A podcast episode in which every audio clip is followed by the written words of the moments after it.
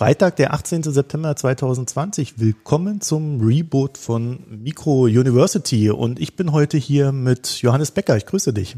Ich grüße dich auch. Johannes, wer bist du? Was machst du? Ich bin Professor für Volkswirtschaftslehre an der Universität Münster. Ich habe einen Lehrstuhl für Finanzwissenschaft und ich beschäftige mich vor allem mit Fragen der internationalen Besteuerung und dabei auch in den letzten Jahren sehr viel mit der Besteuerung von multinationalen Unternehmen. Das heißt, wenn ich wissen möchte, wie viel Geld Amazon unserem Staat klaut, dann bin ich bei dir richtig. Ja, ich äh, betrachte das schon eher so aus der volkswirtschaftlichen Perspektive. Also wenn du mir jetzt die äh, Bilanz von Amazon vorlegst und auch die Steuerbilanz, dann würde ich dich vielleicht eher doch an die Kollegen aus der betrieblichen Steuerlehre verweisen oder aus der Steuerrechtswissenschaft. Uns interessieren etwas andere Fragen. Wir schauen damit da häufig aus fiskalischer Sicht drauf und im, eher im Aggregat. Die empirisch forschenden Kollegen und Kolleginnen arbeiten auch sehr viel mit Mikro Mikrodaten und da kommt man nicht ganz drum rum, sich auch mit diesen Accounting-Fragen auseinanderzusetzen, aber der volkswirtschaftliche Blick ist jetzt sozusagen nicht auf das einzelne Unternehmen gerichtet. Wer gleich mal sagen muss, dass diese Unternehmen jetzt mittlerweile so groß sind, dass sie im Fall von Apple, Amazon und so weiter natürlich schon auch für einige kleinere Volkswirtschaften durchaus so auch Makroauswirkungen haben können. Wir haben uns überlegt, Micro University zu rebooten in dem Sinne. Vorher haben wir einen Gast, ein Thema gehabt und haben dann so einen Begriff vorgestellt und wie wird der quasi gelehrt, was sind da so die Hintergründe. Das hat aber nur so suboptimal funktioniert und wir haben uns jetzt gedacht, eine der Großkritiken an uns als Mikroökonomen war, ihr redet immer so schlecht über Ökonomen so viel Kritik. Und wir machen aber so viele tolle Sachen und die kommen bei euch gar nicht vor. Und äh, da, da war so ein bisschen die Idee, da machen wir es doch mal sichtbar und zwar mit den Menschen, die dann auch diese Sachen machen, beziehungsweise die sich damit beschäftigen. Und das heißt für diese Folge und dann auch für die künftigen, du hast jetzt zwei Studien, die dir besonders wichtig sind und die sich dann auch mit deiner aktuellen Arbeit und Gedankenlage befassen, hier mitgebracht. Und wir wollen uns damit beschäftigen und dann gucken, ja, was bei rauskommt und ob das tatsächlich auch für andere so wichtig ist oder ob wir vielleicht sogar neue Erkenntnisse daraus gewinnen, die wir so gar nicht auf dem Schirm haben. Und du hast ja schon gesagt, multinationale Unternehmen sind ja so ein bisschen dann auch das Thema. Und das ist ja in Sachen Steuern dann doch eine sehr interessante, aufregende Debatte. Welche Studien hast du uns denn mitgebracht heute? Ja, ich äh, hoffe, dass wirklich dann Werbung für die Wissenschaft sein wird. Ich hoffe, dass am Ende wirklich ein optimistischer Unterton da reinkommt. Ich habe nämlich zwei Studien mitgebracht, die sich im Grunde erstmal widersprechen. Und um diesen Widerspruch soll es hier auch heute gehen. Das ist einmal eine Studie von Jennifer Bluen und Leslie Robinson. Die ist im letzten Winter rausgekommen, ist jetzt schon mehrfach geupdatet worden. Und äh, die sagt im Wesentlichen, dass die aktuellen äh, Schätzungen auf Aggregatsebene, auf äh, makroökonomischer Ebene über das Ausmaß von Gewinnverschiebungen in Steueroasen viel zu hoch angesetzt sind und dass es dort ein Datenproblem gibt. Das ist eine Arbeit, die ist eher dem Accounting zuzurechnen, also ist eigentlich nicht direkt in meiner Disziplin zu verorten bezieht sich aber hauptsächlich auf eine äh, Kollegin, Kim Clausing, die ja mit zu den, zu den globalen Expertinnen auf diesem Gebiet gehört und vor allen Dingen für die USA sozusagen die einschlägigen Schätzungen vorgenommen hat über das Ausmaß von Gewinnverschiebungen, auch die fiskalischen Verluste, die daraus resultieren. Und Kim Clausing schätzt die auf über 100 Milliarden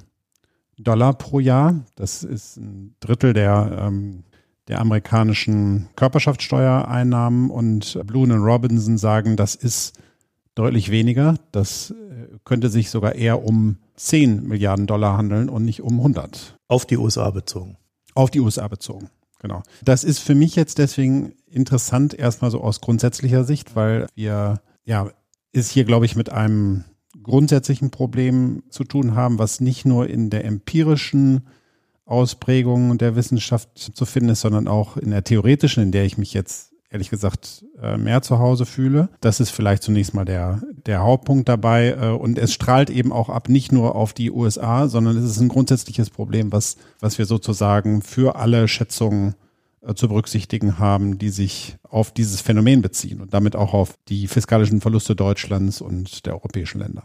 Ist ja ein Riesenthema. Also äh, gefühlt würde ich sagen, wenn du mich jetzt fragst, wie viel Milliarden Euro greifen sich diese Unternehmen über die Steuer ab, würde ich dann so aus der öffentlichen Debatte heraus in meiner Wahrnehmung sagen, ja, ein paar hundert Milliarden im Jahr. Ja, ohne es zu wissen, ja, ganz, also einfach nur durch diese Debatte.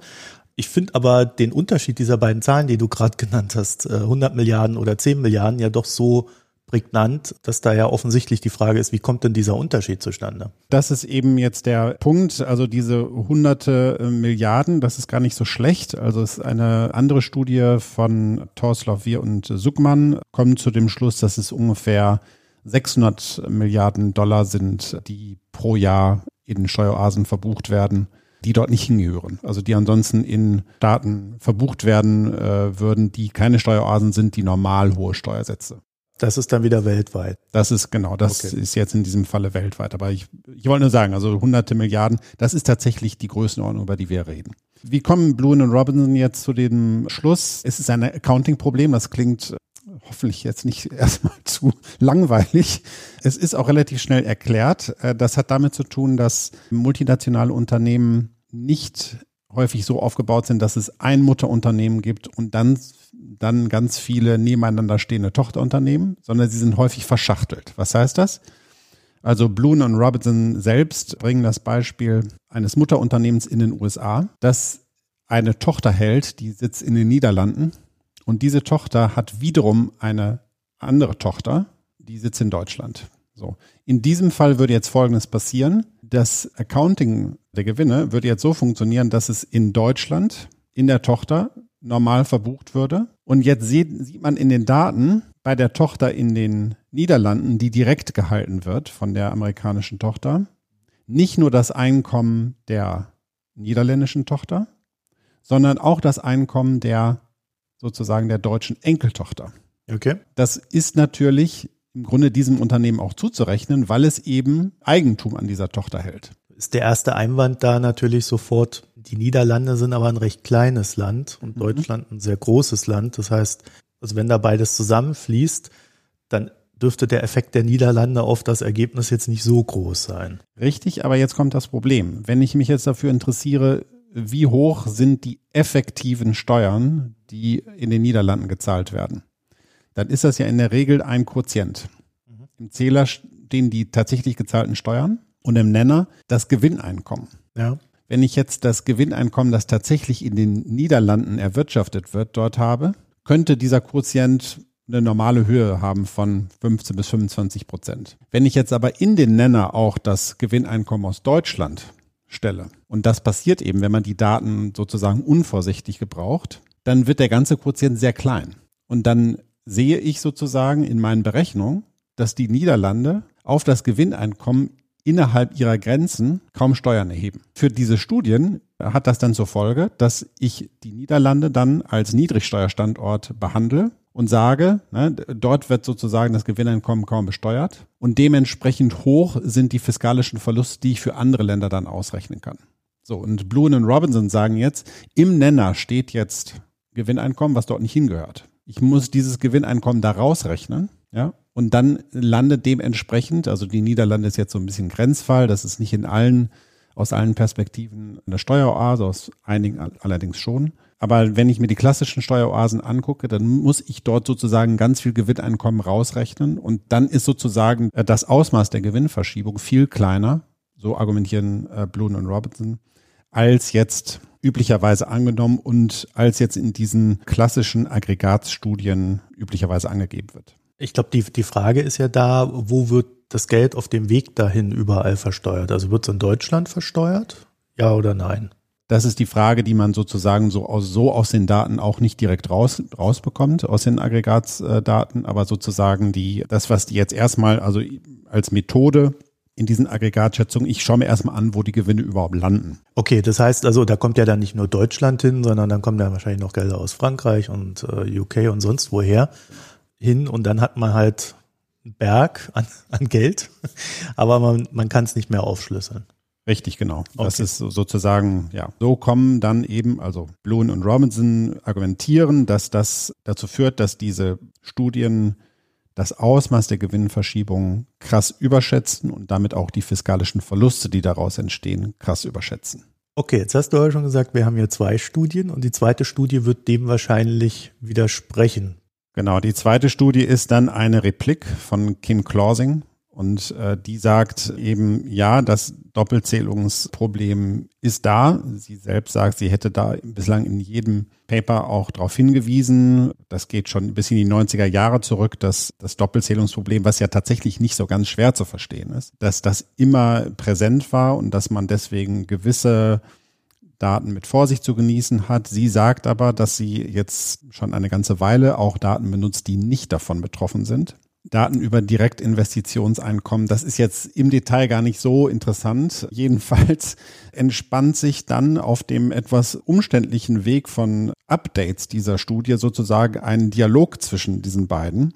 Also das sind äh, Working Paper, die sozusagen auf den einschlägigen Working Paper Serienseiten dann jeweils immer hochgeladen werden und mit jedem Update kommt sozusagen wieder eine weitere Antwort darauf. Sie sagt dann, sie benutzt diese Direktinvestitions rein. Blune und Robinson in einem Update vom Mai diesen Jahres sagen dann, ja, aber die sind auch ebenfalls mit Fehlern behaftet und auch diese, diese Zeitreihen sind auch von diesem Doppelzählungsproblem betroffen. Auch diese Schätzungen führen also eben dazu, dass überschätzt wird. Clausing sagt dann, selbst wenn man die Korrektur vornimmt, die Blue und Robinson vorschlagen, landet man nicht bei 10 Milliarden Verlust, sondern wiederum über 100 Milliarden.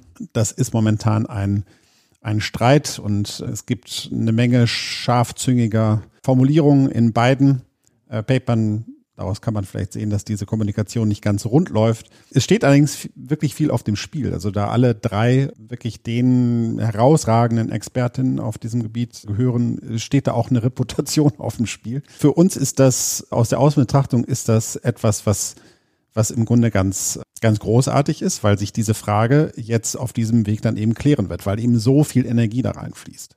Was andere Aspekte, auf die wir vielleicht später noch zu sprechen kommen, ist, dass das natürlich nicht im luftleeren Raum passiert, sondern in einer durchaus politisch aufgewärmten Lage, äh, dass wie viel Gewinne jetzt verschoben werden, das ist politisch sehr relevant und das ist auch sozusagen, es gibt auch so politische Konfliktlinien. Man kann das vielleicht daran festmachen, dass als ich zum ersten Mal auf Twitter darüber geschrieben hatte, also über diese Blue und Robinson Studie, die natürlich in der Quintessenz sagt, das ist alles nicht so schlimm, also zumindest nicht so schlimm, wie wir bislang angenommen haben, ist das sofort sehr dankbar aufgegriffen worden von einigen konservativen Journalisten, die das sowieso alles, diese Gewinnverschiebungsdebatte vielleicht irgendwie für, was weiß ich, linke Propaganda halten. Das ist natürlich etwas frustrierend, wenn das so direkt politisch ausgeschlachtet wird. Es geht ja zunächst mal um die Frage, wie sieht es denn jetzt aus?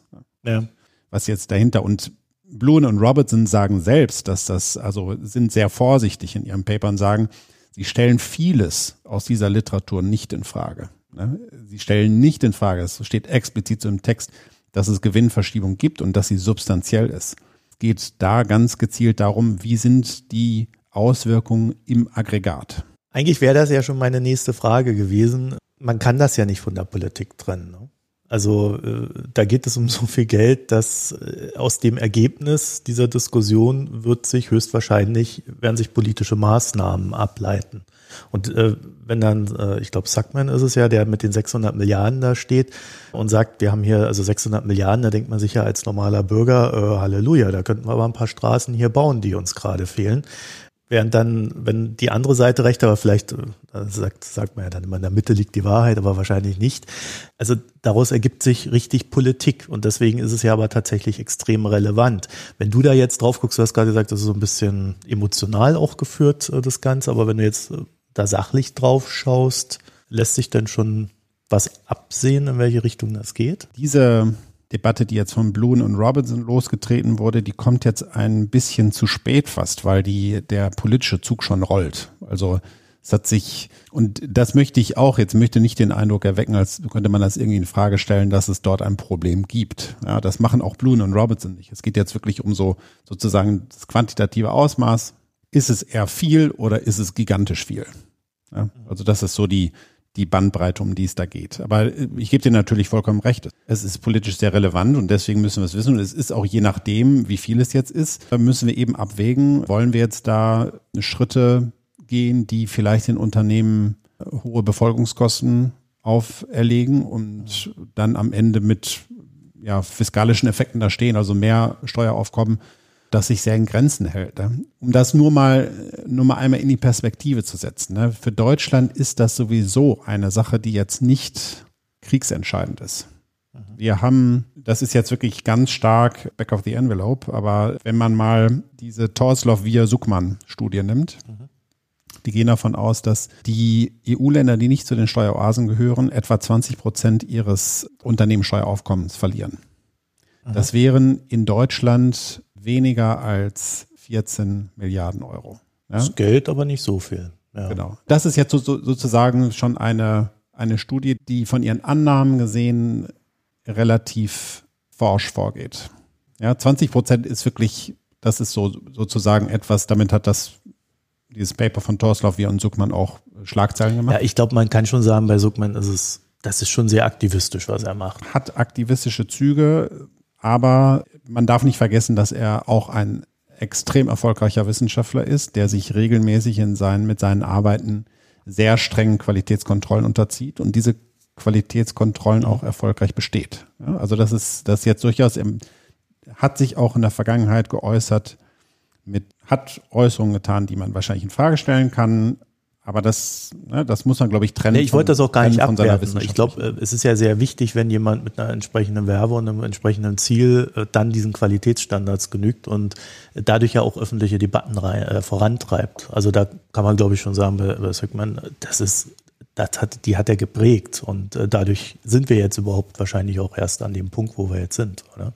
Ja, genau. Also er ist durchaus nicht der Einzige, der das gemacht hat. Es gab auch Leute vor ihm und es gibt eben auch diese Literatur, ist mittlerweile sehr breit und mhm. weit aufgefächert, was die, auch was die Methoden angeht, was die Datensätze und so angeht. Und diese, diese Methodendebatte, die jetzt gerade vor allen Dingen zwischen Clausing und äh, Bluden und Robinson ausgebrochen ist, die bezieht sich nur auf einen Teil der, äh, auf mhm. einen Teil dieser Literatur. Ne? Gleichzeitig ja. erscheinen im Moment auch äh, Studien wie zum Beispiel von äh, Katarzyna Bilicka, gerade letztes Jahr in American Economic Review, dem besten Journal, Top 1 Journal, ja, über eine Mikrodatenstudie, die auch zeigt, dass das hier sind jetzt britische Daten, dass die so multinationale Unternehmen in Großbritannien nur halb so viele Gewinne verbuchen wie ähnliche britische Unternehmen, die nicht zu multinationalen Gruppen gehören. Ja. Und das wird nicht angezweifelt momentan von niemandem da, den ich, äh, den ich kenne und ist auch nicht betroffen von diesem Doppelzählungsproblem, das Bluen und Robinson angesprochen mhm. haben.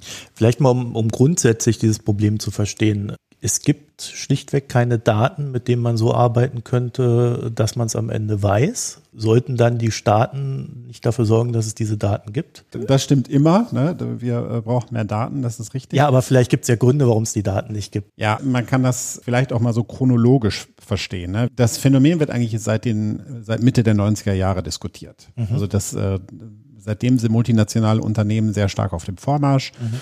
Und irgendwann, also das erste große Paper in dieser Richtung 1994 äh, von äh, Jim Heinz und einer Co-Autorin, die zeigen, dass es, dass es tatsächlich da Unterschiede gibt, je nachdem, äh, wie hoch der Steuersatz ist. Mhm in, in einem Standort, dass sich sozusagen die Gewinne danach richten, wie hoch vor Ort versteuert wird. Dann hat man angefangen, sich das näher anzuschauen und so in den letzten sagen wir mal, 20 Jahren sind sehr viele Studien erschienen, die Mikrodaten benutzen, das heißt unternehmensspezifische Daten, das sind Bilanzdaten und äh, Daten aus der Gewinn- und Verlustrechnung. Diese Studien, das ist so State of the Art. Ja, das ist so methodisch irgendwie ist das, was, wie man es machen sollte. Da wird im Wesentlichen, kann man sich das vorstellen, da wird immer eine Treatmentgruppe betrachtet, also Unternehmen, die von Steuererhöhungen oder Steuersenkungen betroffen sind. Und das wird mit einer Kontrollgruppe verglichen entweder geografisch abgeschieden oder in der Zeit. Ne? Das ist, äh, je nachdem, da ist ein äh, großer und robuster Methodenapparat entwickelt worden, der eben dann es erlaubt, den kausalen Effekt zu identifizieren. Das heißt, wie wirken Steuern vor Ort auf die Höhe der Gewinne, die dort verbucht werden. Es gibt so viele Studien, dass es mittlerweile Metastudien gibt, also Studien über Studien und die kommen im Wesentlichen so zu dem Schluss, dass es dass es wahrscheinlich ist, dass es irgendwie so eine Semi-Elastizität von minus 0,8 bis minus 1,5 gibt. Was heißt das? Das würde heißen, wenn die Steuer um 10 Prozentpunkte steigt, ja, sagen wir mal von so einem Standort von 20 auf 30 Prozent, dann sinkt der Gewinn vor Ort um 8 oder 15 Prozent. Das ist jetzt von 20 auf 30 Prozent Steuern, eine riesige Steuererhöhung und 8 bis 15 Prozent Gewinnverlust oder äh, Verlust an Bemessungsgrundlage ist vielleicht nicht so hoch. Ja, ist, ist zumindest eine sehr breite Spanne, ne? Ja, ist eine breite Spanne, dass diese 1,5, die sind auch eher dann am aktuellen Rand, aber trotzdem 15 Prozent.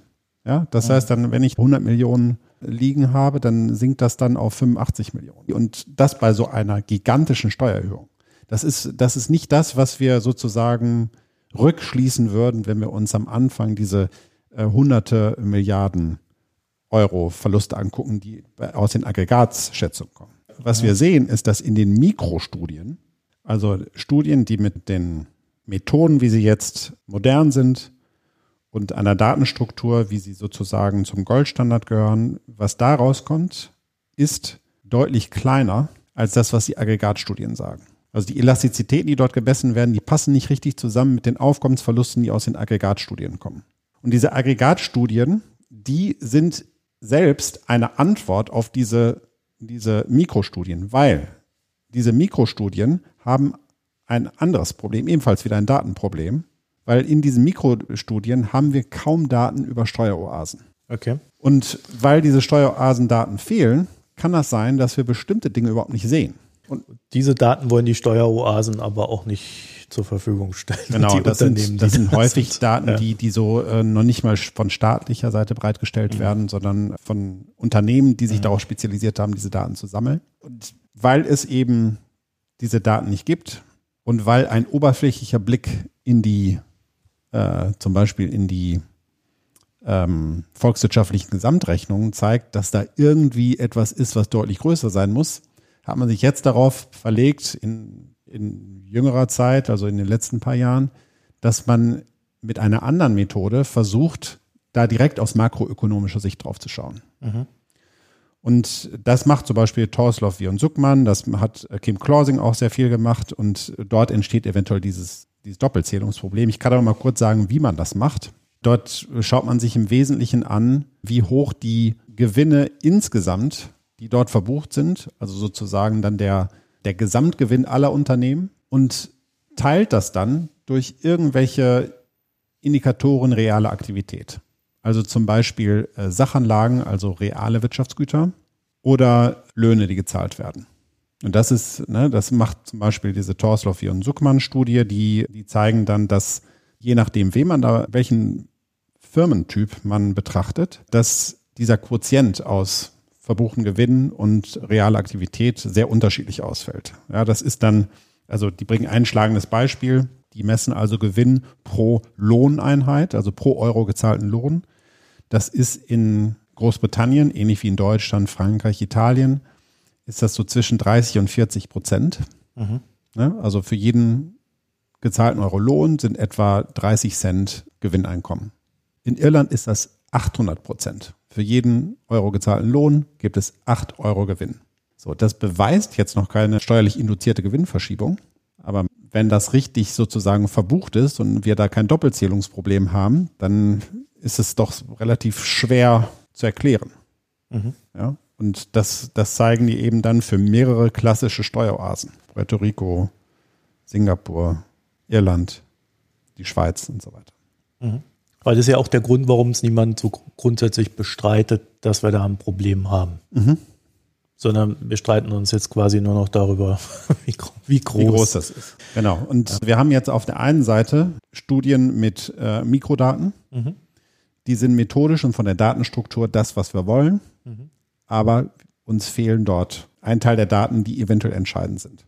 Auf der anderen Seite haben wir Aggregatstudien, bei denen wir eine andere Form der Datenprobleme haben und die natürlich auch, sagen wir mal, von der Messmethode her viel kruder sind und viel, äh, viel angreifbarer. Ja. Und diese beiden Studien kommen zu völlig unterschiedlichen Ergebnissen. Sodass jetzt ein Kollege gesagt hat, das ist, da befinden wir uns echt in einer Sackgasse, einen Impasse, und, und eine deutsche Kollegin, mit der ich gestern noch darüber gesprochen habe, die sagte, dass das ist einfach total frustrierend, wenn man bedenkt, wie viele Ressourcen in diese Forschung hineingeflossen sind und dass es dort immer noch diese große Unsicherheit darüber gibt, wie groß das Problem tatsächlich ist, von dem wir eigentlich gedacht haben, dass wir wirklich nur mal einmal in die Daten gucken müssen, um das überhaupt zu, zu identifizieren. Aber es stellt sich dann bei näherem Hinsehen, mhm. stellt sich das als so komplex und so schwierig zu identifizieren heraus, dass wir jetzt, da der politische Zug schon rollt und die OECD im Rahmen der OECD jetzt 140 Staaten miteinander verhandeln, wie jetzt das internationale Steuersystem reformiert werden soll, kommt aus der Wissenschaft ne, jetzt auch mit diesem Podcast das Signal, so richtig wissen tun wir es nicht. Aber ist es denn wirklich ein Problem, wenn wir, also wir haben ja beide äh, auch den Podcast zur Mindeststeuer gemacht, den werde ich dann auch nochmal verlinken. Das war ja äh, auch eine sehr interessante Diskussion. Aber ist es dafür wirklich ein Problem, wenn man sagt, naja gut, dann gibt es halt da eine Mindeststeuer in jedem Land von 10 Prozent. Wem tut das dann weh? Ja, ich würde äh, da auch unterscheiden. Also ich halte die Mindeststeuer, also diese Pillar 2, die zweite mhm. Säule dieser Reformbemühungen, die halte ich auch für besser geeignet, damit umzugehen, als das, was unter Pillar 1 in der ersten Säule diskutiert wird. Die Säule 1 und ich denke schon, dass es da eine Abwägung dann geben wird. Die Säule 1 kann sehr kompliziert werden. Das kann für die Unternehmen erheblich mehr Bürokratie bedeuten mhm. und eben Verwaltungs- und Befolgungskosten. Und da muss man dann schon die Frage stellen, ist das jetzt etwas, was, was sich wirklich lohnt? Also machen wir die Welt damit wirklich besser? Ja, und dann stellt sich natürlich die Frage, was ist was ist zu gewinnen und, und was ist zu verlieren und was ist jetzt oder wie schwer sind die Mängel im jetzigen System. Ich persönlich denke, dass die Literatur schon hergibt, also auch abgesehen von diesen methodischen Unklarheiten oder sagen wir die, auch die quantitativen Unklarheiten, die wir haben, die Literatur gibt schon her, dass es, dass das jetzige System zu große Interpretationsspielräume lässt. Was aber gleichzeitig nicht heißt, dass wenn wir das jetzt beheben, dass jetzt goldene Zeiten ausbrechen. Also ich ähm, habe das schon an mehreren Stellen geschrieben und gesagt, ähm, es ist nicht zu erwarten, dass wir jetzt diese 600 Milliarden mhm. nach Europa holen. In vielen Fällen sind das, sind das Gewinne, die eigentlich in den USA versteuert werden müssten, aber bislang von den USA nicht besteuert wurden. So, und das, das ist sozusagen die Fantasien, die sich jetzt äh, ein bisschen damit verbinden, dass wenn wir jetzt irgendwie das Steuersystem reparieren, dass wir jetzt hier in Europa und insbesondere auch in den Entwicklungsländern deutliche Mehreinnahmen zu verzeichnen haben, das, das sehe ich nicht so. Das wird so mhm. nicht passieren. Ja, dann müssen wir wirklich über andere Instrumente reden. Aber mit dem, was da jetzt diskutiert wird, wird das nicht zu leisten sein. Wobei es ja manchmal auch einfach nur wichtig ist, dass das Gefühl einer Steuergerechtigkeit da ist. Die muss sich ja nicht unbedingt in mehr gezahlten Steuern äußern sondern wenn ich weiß, äh, mein Nachbar oder auch äh, das Unternehmen, bei dem ich einkaufe, zahlt seine Steuern anständig, das hilft mir hier die Infrastruktur aufrechtzuerhalten in unserem Land und so weiter, dann ist das ja eigentlich, also für mich erstmal okay. Das unterschreibe ich sofort, das sehe ich auch so. Ich denke, dass auch schon viel damit gewonnen wäre, wenn äh, die USA diese Gewinne besteuern würden. Mhm. Also zum Beispiel ihre eigenen Unternehmen, die diese Tech-Riesen, die, über die wir jetzt so viel gesprochen haben, weil die häufig im Fokus standen und mhm. wo häufig der Vorwurf im Raum stand, dass diese Unternehmen ihre Gewinne nicht äh, ordentlich versteuern würden. Das ist so. Aber das Problem ist, diese Gewinne würden wahrscheinlich ohnehin nicht in Europa anfallen. Also wenn Google seinen Algorithmus baut ne, und dort praktisch der, die Werte geschaffen werden, mit denen Google weltweit äh, Geld verdienen kann, dann ist das im Grunde Einkommen, was in Silicon Valley gehört und nicht nach Deutschland. Ist aber auch okay. Ich glaube, da ist ja eher das Problem dann, wenn Unternehmen Gewinne nicht versteuern müssen, das müssen sie ja dann in den USA auch nur, wenn sie dann das Geld nach Hause holen, so weiter, dann lassen sie es außerhalb. Dann nehmen sie lieber noch Kredite auf, um ihre Dividende zu zahlen, statt das Geld nach Hause zu holen und so weiter. Also da gibt's ja ganz lustige Konstrukte.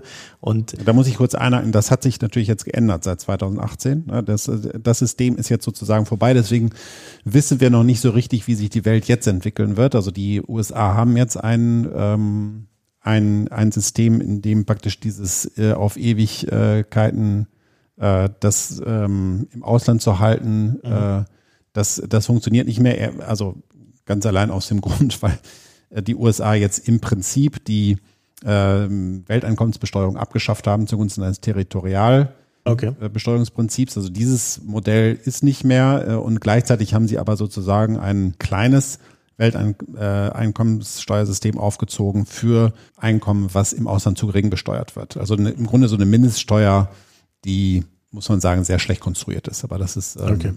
äh, dieses ja. sogenannte Guilty-System. Ja. Okay. Nur wenn diese Unternehmen dann nicht ausreichend Steuern bezahlen, haben sie natürlich im globalen Wettkampf dann wiederum einen Vorteil.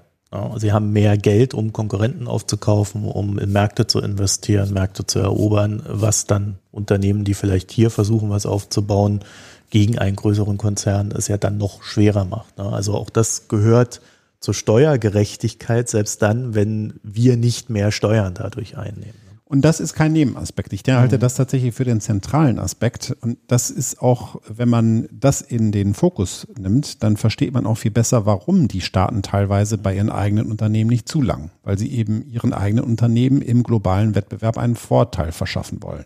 Das tun auch wir in Deutschland, oder? In Maßen tun wir das auch. Das ist mhm. das relative Ausmaß, kann ich jetzt gerade nicht, mhm. nichts Kompetentes sagen. Ähm, es ist äh, USA und Großbritannien sind da aber ganz groß mit dabei. ja, ähm, und da ist es doch ganz faszinierend, dass wir in dieser öffentlichen Debatte eigentlich immer nur über die Einnahmen reden, oder? Wir reden nicht über die Gerechtigkeit auf der anderen Seite, die uns da abhanden gekommen ist. Ja, ich glaube, das ist so ein bisschen das subtilere Argument. Klar, es gibt, also es gibt in der Öffentlichkeit tatsächlich auch so diesen Impuls, dass, dass man so große Unternehmen die sehr präsent sind im Alltag, äh, gerne zur Kasse beten, bitten möchte und das auch im eigenen Land. Ja, das ist mhm. aber praktisch, ist, entspricht nicht der Logik des Systems, das wir jetzt gerade haben. Ich glaube, dem muss man dann auch äh, teilweise widerstehen. Es ist aber natürlich so, dass man, dass diese äh, teilweise diese Unternehmen sich jetzt sehr viel Angriffsfläche gegeben haben und wenn sie jetzt dann sagen könnten, wir versteuern das Einkommen eben in den USA, dort wo unsere Produkte entwickelt wurden, ich glaube, dann wäre der Druck da deutlich, deutlich geringer. Ja, und ja. ansonsten gibt es dann auch häufig dann gerade im Unternehmensbereich so eine Gleichsetzung von großes, reiches Unternehmen ist ungefähr wie großes, reiches Individuum, was in dieser Gesellschaft lebt und sich vielleicht der Steuerpflicht widersetzt, indem es irgendein Vermögen oder Einkommen hinterzieht. Das geballte Ungerechtigkeitsempfinden konzentriert ja, das, sich dann auf die Bergspitze. Genau, das, das, das wird da manchmal übertragen. Das sind aber durchaus zwei unterschiedliche Systeme.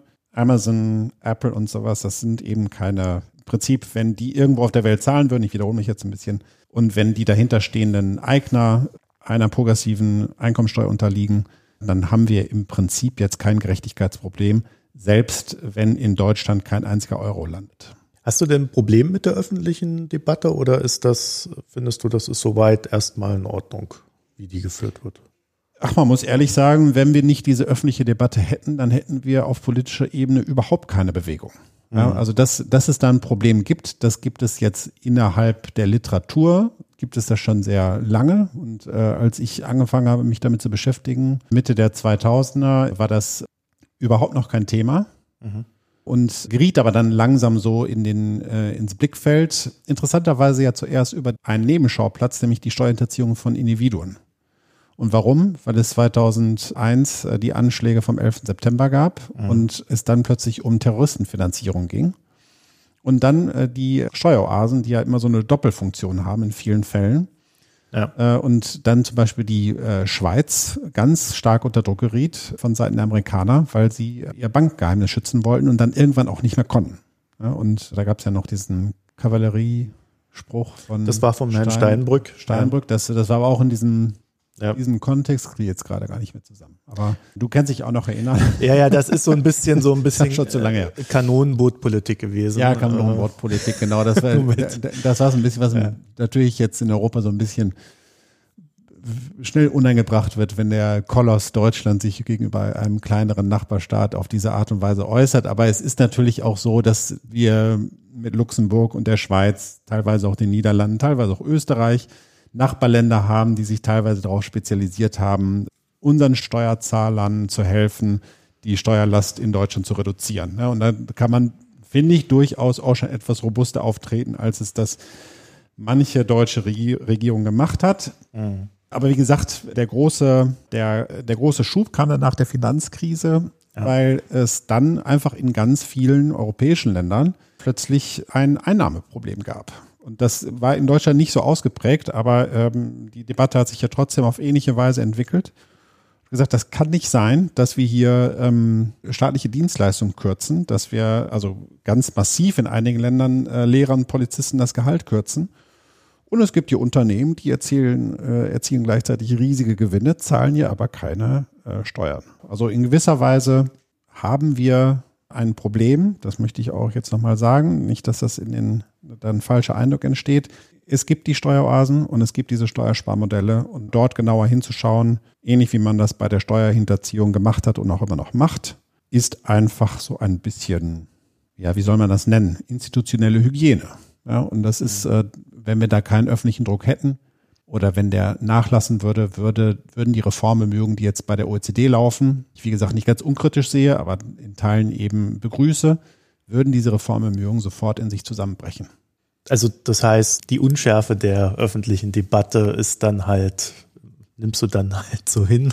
Ja Gott, das ist ja kein Seminar. Ne? Also das ist, das muss man schon so, das ist, denke ich, auch unsere Aufgabe, dann das äh, zu erklären, dass es da eben Unterschiede gibt, ja, und dass man, ja, und das ist jetzt so, mit diesem Podcast hier, ich, du hast ja am Anfang gesagt, wir machen jetzt hier Werbung für die VWL. Ich, wenn ich jetzt hier sage, dass wir es nach wie vor nicht wissen, ist das vielleicht nicht so große Werbung, aber es ist eben ähm, vielleicht ein Beitrag dazu, dass von unserer Seite vielleicht nicht das große Vereinfachen passiert, sondern dass wir, wenn es dann irgendwie nicht ganz klar ist, wir es auch so benennen und dann eben keinen Hehl daraus machen, dass die Welt eben schwierig ist. Ne? Also ich kann dazu nur sagen, einer der Gründe, warum ich ganz gerne Hannah Arendt lese und viel besser halte als andere Philosophinnen, ist, dass sie ab einem gewissen Punkt immer sagt, ich habe keine Ahnung weiß ich nicht. Will erst mal drüber nachdenken. Und in dem Sinne finde ich das hier auch sehr gut. Zum einen ist es ja so, dass wir jetzt wissen, okay, es gibt ein Problem. Wir wissen auch, wo es dieses Problem gibt und äh, dass man dann noch eine Diskussion darüber führt, wie groß das Problem eigentlich ist, finde ich ja völlig legitim und vor allen Dingen auch sehr lehrreich, weil seit wir damals diesen Podcast gemacht haben äh, zur Mindeststeuer, muss ich sagen, habe ich ja eigentlich auch immer mehr dann erst begriffen und gelernt, dass das mit den Steuern, man hat ja persönlich immer dieses Empfinden, das ist kompliziert. Bloß wenn du das dann halt auf äh, internationaler Ebene hebst, dann ist es ja noch komplizierter. Und, und diese Komplexität überhaupt zu erfahren, fand ich schon sehr heilsam für genau diese öffentlichen Debatten, die ich gerade angesprochen habe. Weil ich denke schon, dass wir uns auch ein bisschen davor schützen müssen, an Ideologien zu verfallen. Also auch daraus können ja dann, naja, nicht unbedingt die besten Ratschläge erfolgen, was ja dann auch wieder der Sache nicht dienlich ist. Ja, also gewisserweise ist das äh, hier auch der, der Fall. Also ein Punkt, die Unternehmensbesteuerung eignet sich eigentlich nicht so sehr dazu, diese großen Gerechtigkeitsdebatten zu führen. Mhm. Aber die öffentliche Debatte ist eben hauptsächlich davon angetrieben. Das ist, man sieht mhm. das als Gerechtigkeitsproblem es gibt ein Problem, wie gesagt, mit dem Wettbewerb und es gäbe ein Problem, wenn sozusagen das Einkommen nirgendwo versteuert wird. Mhm. Dann irgendwann wird es auch tatsächlich zu einem Gerechtigkeitsproblem. Gerechtigkeit ist etwas wirklich, was man zwischen Individuen verhandeln sollte. Und was man nicht vergessen darf, ist, dass wir in, gerade mit der Unternehmensbesteuerung, so wie sie sich heute darstellt, immer mit ganz vielen anderen Staaten mit dem Boot sitzen. Und mhm. dort müssen wir vor allen Dingen pragmatische Lösungen finden, die nicht dazu führen, dass der grenzüberschreitende Handel und die grenzüberschreitenden Investitionen unnötig erschwert werden. Mhm. Weil das nutzt am Ende niemandem mehr. Ich sehe schon, ich, ne, also wenn ich sowas sage, dann haben vielleicht einige Hörerinnen und Hörer sofort im äh, Kopf, dass es diese riesigen multinationalen Unternehmen gibt, die ja, vielleicht auch Schindluder treiben und dem man vielleicht ruhig mal ein paar Sandkörner ins Getriebe schmeißen darf. Aber das ist das ist eben nur ein Teil dessen. Und äh, grenzüberschreitende Transaktionen finden in Europa im Jahr 2020 auch zwischen Mittelständlern statt. Mhm. Ja, und dort etwas zu machen, verletzt nicht nur so dann die europäischen Grundfreiheiten, sondern ja, behindert den Austausch und die sozusagen das, was, das, was die wirtschaftliche Dynamik erst ermöglicht. Ne? Und, und der Aspekt kommt wahrscheinlich in der Debatte immer zu kurz. Wir brauchen das Steuersystem, Viele Staaten brauchen auch die Einnahmen stärker als Deutschland das jetzt tut. Das lässt sich nicht komplett abschaffen, das glaube ich nicht. Aber wir sollten es auch nicht sozusagen auf die Spitze treiben, mit äh, um jeden, um jedes Problem dann wirklich auszuschließen. Das könnte nämlich in der Folge dann dazu führen, dass wir ein ein Monstrum schaffen, das praktisch gar nicht mehr richtig gehandelt werden kann. Ne? Von den Steuerzahlern und auch von den Verwaltungen. Es ist kein Zufall, dass wir jetzt in einem System sind, das schon seit 100 Jahren existiert, weil sich eben so etwas einspielen muss und weil es eben auch sehr schwer zu reformieren ist. Und wir werden mal gucken, wohin jetzt diese Reformen führen. Wie gesagt, einiges davon ist vielleicht gar nicht so zielführend. Okay, das ist ein schönes Schlusswort. Johannes Becker, ich bedanke mich für das Gespräch. Ich bedanke mich auch. So, und ihr könnt dann noch auf unsere Internetseite gehen, www.mikroökonom.de, dort ein paar Kommentare hinterlassen oder Reddit, Facebook, Twitter, heißt alles Mikroökonomen mit OE. Da findet ihr das dann auch. Danke fürs Zuhören und bis bald. Tschüss.